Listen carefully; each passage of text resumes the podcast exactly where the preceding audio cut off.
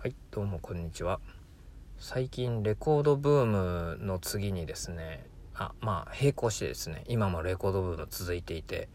かなりいろんなもの、えー、新しく聴いたりして、えー、買ってます。でそれに、えー、並行して、えーと、小説ブーム読書ブームですねが来ていてあの本読む習慣自体はずっとあったんですがその小説っていうものをあのにハマるっていうことが高校大学以来あんまりなくてたまに読んだりしてたんですけどそこまであのではなくてあのいわゆる自己啓発とかそういったものを読むしっていうのが結構日常だったんですね。でたまたまに村上春樹を読んだんですけどあの全然その勉強しようとかそういうつもりで読んだんじゃなかったんですけど勉強しようとして読む本よりなんか勉強になったみたいな感じで結構衝撃を受けてそこからすごく小説の魅力にはまりましたね。で村上春樹を何作品読んだかな？まあ456ぐらいかな。ちょっと今具体的に思い出せないですけど最近読んで立て続けに。で村上春樹って結構その精神面っていうかあのそっちをあの結構あの重視してるというかあのそういう精神的な、まあ、哲学であったりとかあの宗教であったりとかなんかそういうのの影響がすごく垣間見れてあの自分もすごく興味があるのでそちらに。その村上春樹に影響を及ぼしたものって何なんだろうっていうところをあの探していって次はそのそっちをあのまた読み始めてるという感じですね。で最近は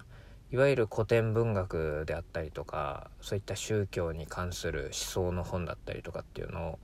あの興味持ってあの読んでますね。で古典文学だとちょっと前に嵐が丘を読みましたね。でやっぱ古典文学ってその根底にまあもちろんそのこの時代背景とかもすごく勉強になりますしあと思想ですよね宗教のそういったものも日本にいるとやっぱり宗教ってあんまり馴染みがないのであのあんまりちょっと理解しがたいところがあったりするんですがその哲学的な要素をものすごく含んでるなと思ってあの読んでいくうちにそっちもすごく興味があの出たっていう感じで並行してそっちの方も読んでいますね。で今はえっ、ー、と何でしたっけ？えっ、ー、とカラマーゾフかカラマーゾフを今読み始めたっていう感じでこれもすごく宗教あのが根底にある話であの面白いですねすごい。で今それを読みつつあとは哲学でフロイトとかそこら辺を読んでますかね。でやっぱ日本って本古本の市場がすごいあの成熟していてすごくいい本がめちゃくちゃ安く買えるっていうのが本当に日本に住んでる利点だなと思いますね。レコードは全然値段安くないのに古本はなんでこんな安いんだっていうね。あのすごくありがたいですね。なので関連してる本とかそういったのをもう本当全然値段見ないでもう買えちゃうぐらいですね。だからボンボンボンボン買っていってある感じですね。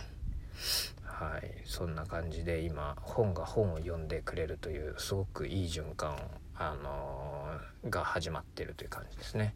今まで本あのー、こんだけたくさんあってなんかそれをなんか楽しみとしてあまり享受できてないなと思ってたんですけどなるほど。みんなこうやって楽しんでるのかというのを今更ながらですねあの感じていますね。はい。そんな感じで本を楽しんでますというお話でした。ありがとうございます。